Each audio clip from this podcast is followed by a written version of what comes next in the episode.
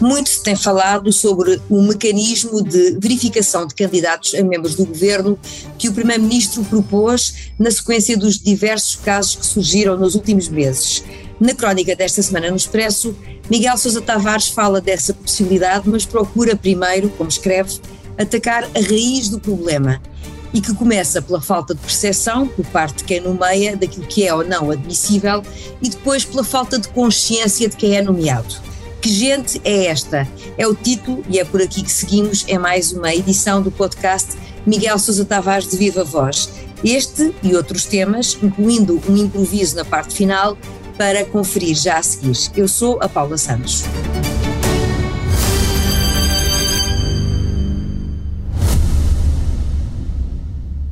O Expresso faz 50 anos. Celebre connosco e torne-se assinante em expresso.pt. Ora viva, Miguel. Viva, Paula.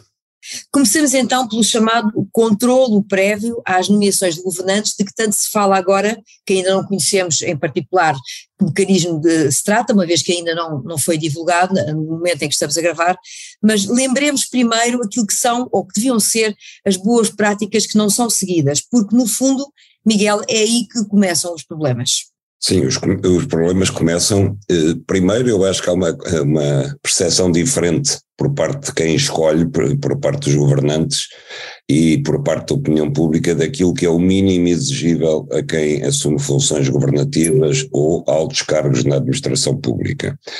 E segundo, acho que também da parte de quem é escolhido não, exige um, não existe um autocontrolo ético suficiente para exercer esses cargos. Portanto, para mim esses são os problemas a montante que não são resolúveis por nenhum mecanismo, e é um mecanismo misterioso, eu estou à espera para ver o que é que sai da cabeça do Conselho de Ministros, eh, nenhum desse mecanismo poderá resolver esse que é um problema de base, não é? É um problema de base que tem que ver exatamente com, com, com essa falta de percepção de quem nomeia e de quem é nomeado, daquilo que é exigível. A verdade é que também esta questão do controle prévio só se coloca agora pelo avolumar de casos que assombra o governo socialista e António Costa.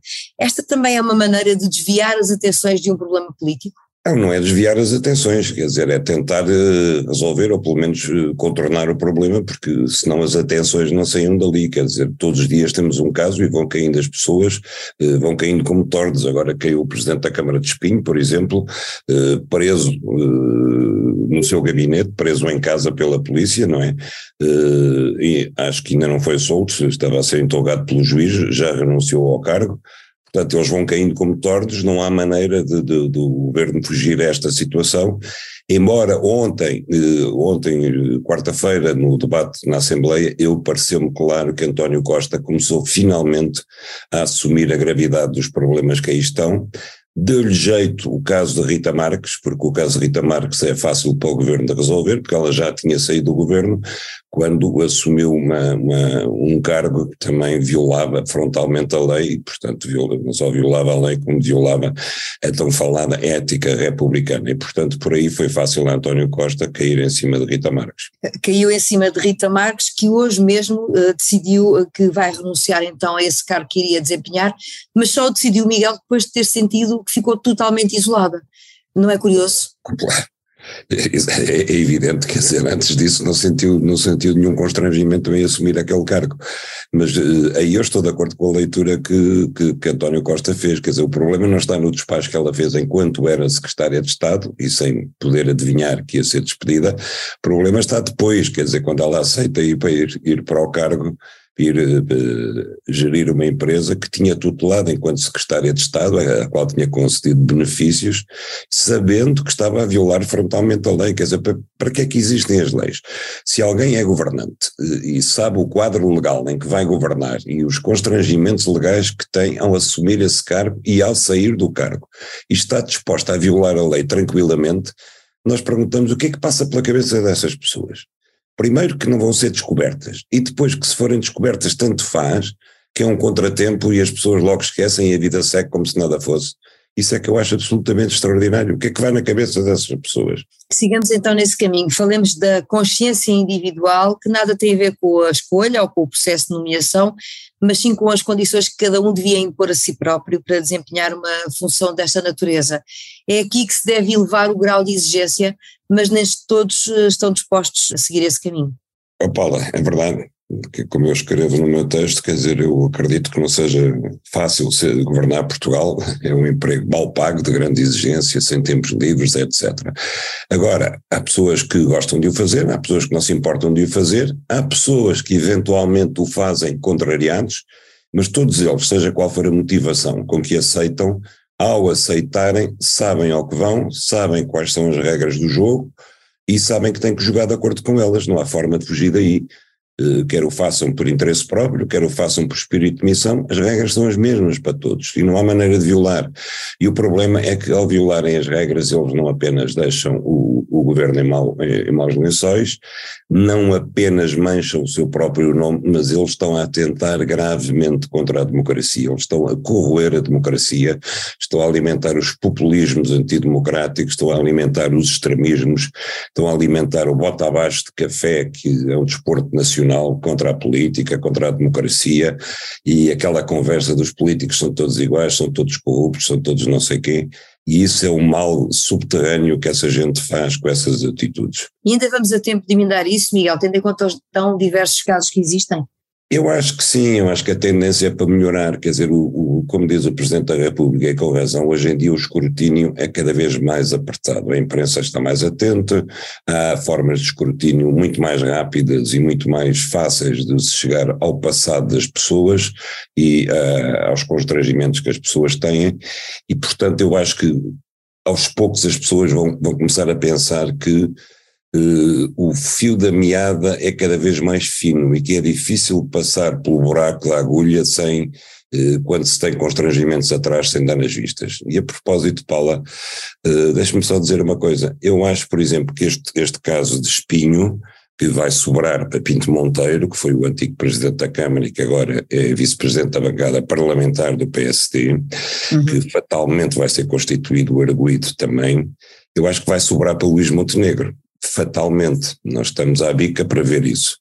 E, e, eu penso que há uma atitude no PSD neste momento de grande prudência e de grande temor ao mesmo tempo, mas aquilo que nós sabemos é que Pinto, Monte, que Pinto Moreira e Luís Montenegro são os dois conterrâneos em Espinho, são amigos há mais de 20 anos e que o escritório de advogados Luís Montenegro foi adjudicado em adjudicação direta pela Câmara de Espinho, quando, quando Pinto Moreira era presidente da Câmara, em dezenas de milhares de euros de ajuste direto para serviços jurídicos. Portanto, o muito me engano, isto vai sobrar para Luís Montenegro e, portanto, vão folgar as costas do Partido Socialista e do Governo, porque o PSD vai ter um problema aqui também. É um caso que ainda vai seguramente fazer correr alguma tinta. Vem aí uma comissão parlamentar de inquérito à TAP e o Miguel dá esta semana o seu contributo para a discussão sobre a empresa com uma lista de questões que gostaria de ver respondidas. Nada mais, nada menos do que 18 perguntas. Foram 18 porque não havia espaço para mais, Paula. ah, claro que sim, acredito. Devia ser 36 ou 72. E eu vou-lhe pedir agora a difícil tarefa de sublinhar algumas como sendo as mais importantes para si. Olha, uh, há aquelas que, que, que, eu acho que ficaram por responder neste caso da Alexandra Reis, que é primeiro porque que, qual foi a grande desavença entre Alexandra Reis e a Presidente do Conselho de Administração da TAP que levou a que esta última exigisse ou pedisse a saída daquela, em que é que elas divergiram. Uh, segundo, quem foi que teve a iniciativa de a despedir? Porquê que foram buscar um escritório de advogados em outsourcing e não recorreram ao departamento jurídico da TAP? Porquê que o acordo de rescisão do contrato de Alexandra Reis é confidencial? O que é que lá está que seja segredo de Estado que não se possa saber? Quanto é que custou esse outsourcing jurídico, por exemplo? Porquê que a administração da TAP eh, resolveu mudar a sua sede para o Parque das Nações? Comprou um edifício, alugou, quanto é que custa? Eh, que aviões comprou? Novos, desde que está renacionalizada. Quanto é que pagou de comissões por esses aviões? Quem é que recebeu as comissões? Eh, quantos novos diretores é que há? Já o Expresso disse no, na, sua última, na sua última edição, mas quanto é que gasta a mais com esses novos diretores? Se esses novos diretores que não puderam ter os, os BMWs continuam com os carros de serviço mais os 450 euros mensais para, para terem direito a andar de Uber também, se acumulam, etc. E sobretudo, agora parece que há uma das perguntas que eu faço que em parte já vi respondida ontem, que é que a TAP já nomeou uma consultora para sondar o mercado, para saber quem são os potenciais interessados na compra da TAP, portanto aquilo que o ministro Pedro Nuno Santos tinha dito há uns meses que já havia três potenciais interessados, afinal parece que não havia, porque lá se, lá se eh, recorreu mais uma vez ao outsourcing para saber quem são os potenciais interessados, portanto a partir de agora é que se vai saber quem é essa consultora, porque é que se deve recorrer mais uma vez ao outsourcing, quanto é que isso custa, quanto, qual é a percentagem de capital que a TAP vai pôr à venda e por quanto é que vai pôr à venda, etc. Não há dúvida que a TAP suscita muitas questões. Vamos ver se existem respostas para essas perguntas. Acredita que existam? Sejam dadas, pelo menos. Existir, devem existir, não é? O que eu pergunto é se são dadas. Forem feitas, eu já ficaria contente, porque o silêncio também é uma resposta e a evasão às perguntas também é uma forma de resposta, mas pelo menos eu acho que elas deviam ser feitas. Nós, os, os deputados não podem nunca esquecer que vão estar a falar em nome de contribuintes que puseram 3,2 mil milhões de euros na TAP. Esse é o ponto de partida. O Miguel colocou aqui 18 perguntas, o governo vai avançar com 34, e eu volto um pouco atrás na nossa conversa, porque enquanto falámos começou então o briefing uh, do Conselho de Ministros, enquanto fazemos esta gravação, do Conselho de Ministros com este mecanismo de escrutínio que foi aprovado hoje pelo Governo, e o que sabemos para já é que vai ser criado um questionário com 34 perguntas para os futuros governantes. Uh, não fazemos ideia de que perguntas é que lá estão, não sei se elas vão ser divulgadas é já. Americano. É teste americano. Não sei, mas lá que vai ser complexo, promete ser, Miguel. Sim, senhora. Eu gostava de ver o teste, por acaso. Eu acho que é um teste engraçado. Espero que seja público. Todos os portugueses vão se divertir a responder ao teste. Você pode ser ministro e vamos responder todos ao teste.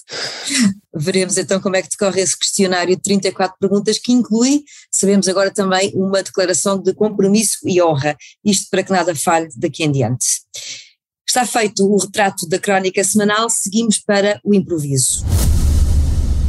Vimos as imagens e não foi difícil encontrar as semelhanças com o que já tinha acontecido em Washington na era pós-Trump. Apoiantes bolsonaristas invadiram o Congresso Nacional, o Supremo Tribunal Federal e o Palácio do Planalto. Deixaram um rastro de destruição e violência e confirmaram o que muitos temiam, que o Brasil, partido ao meio, não conhece tréguas e que a ameaça à democracia é real.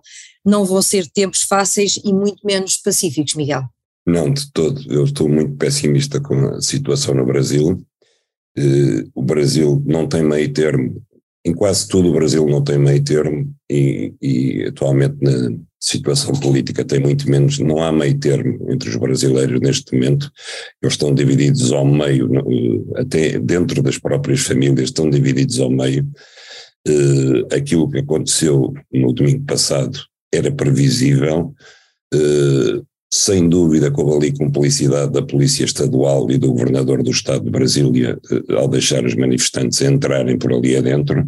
Estiveram horas até haver uma reação, foi preciso que entrasse, que, que Lula eh, decretasse uma intervenção federal para passar por cima da, da intervenção estadual para que fosse reposta a ordem, para que eles fossem corridos dali para fora. Agora, eu também acho que, que Lula não tem estado uh, ao nível daquilo que era exigível, tem contribuído para o cigarro dos ânimos, até para incendiar os ânimos, tanto no discurso de posse que fez na Praça dos Três Poderes antes, como no próprio domingo. Ele não pode, no meio daquela agitação toda, ele não pode acusar Bolsonaro sem provas de ter estado por trás daquilo, quando Bolsonaro estava calado, está calado desde a eleição, não abriu a boca não pode chamar-lhe genocida, não vem a propósito, a questão das vacinas não vem a propósito no meio daquilo, e isso só contribui para, de facto, para incendiar mais o clima. Lula está à frente de um país que votou nele por 50,9% apenas, um país que está completamente dividido por ódio, não é apenas por, por uh, razões políticas, por opiniões políticas, está dividido por ódio, como se viu, e o seu grande esforço é tentar minimamente apoiar-se nas forças democráticas para tentar derrotar o bolsonarismo. Ele, aliás, teve logo eh, a sorte de ter eh, todos os representantes, não apenas dos três poderes, a apoiá-lo, mas todos os representantes dos partidos democráticos, mesmo de direita, mesmo alguns apoiantes de Bolsonaro, do seu lado, mesmo eh, aqueles que não se revêem de todo no PT e em Lula, mas também não se revêem no golpismo. E eu acho que ele devia ter tocado a reunir essas forças todas e não estar logo a acirrar os ânimos contra os bolsonaristas porque, e contra a polícia, nomeadamente, porque ele vai precisar da polícia. A polícia é evidente que está infiltrada pelo bolsonarismo por todos os lados, agora ele não pode despedir os, as, os centenas de milhares de polícias que existem no Brasil e, e, de um dia para o outro inventar outra polícia, não é? Vai ter que trabalhar com os que estão, assim como vai ter que trabalhar com os militares que estão. Por mais complexo que isso seja, também a posição de Bolsonaro ao não se demarcar totalmente, ao não condenar totalmente os acontecimentos, também não facilita a vida de Lula, não é verdade? Bom, ele condenou, ele condenou no dia seguinte. Uh, a destruição de património, mais ou menos, uh, foi mais por aí, não é? Não tanto Sim. pela violência, pelo ato. Disse que não era o caminho, não é? Disse que não era, mas, mas se compararmos com o que aconteceu no Capitólio, Bolsonaro ficou muito aquém daquilo que Trump fez, não é?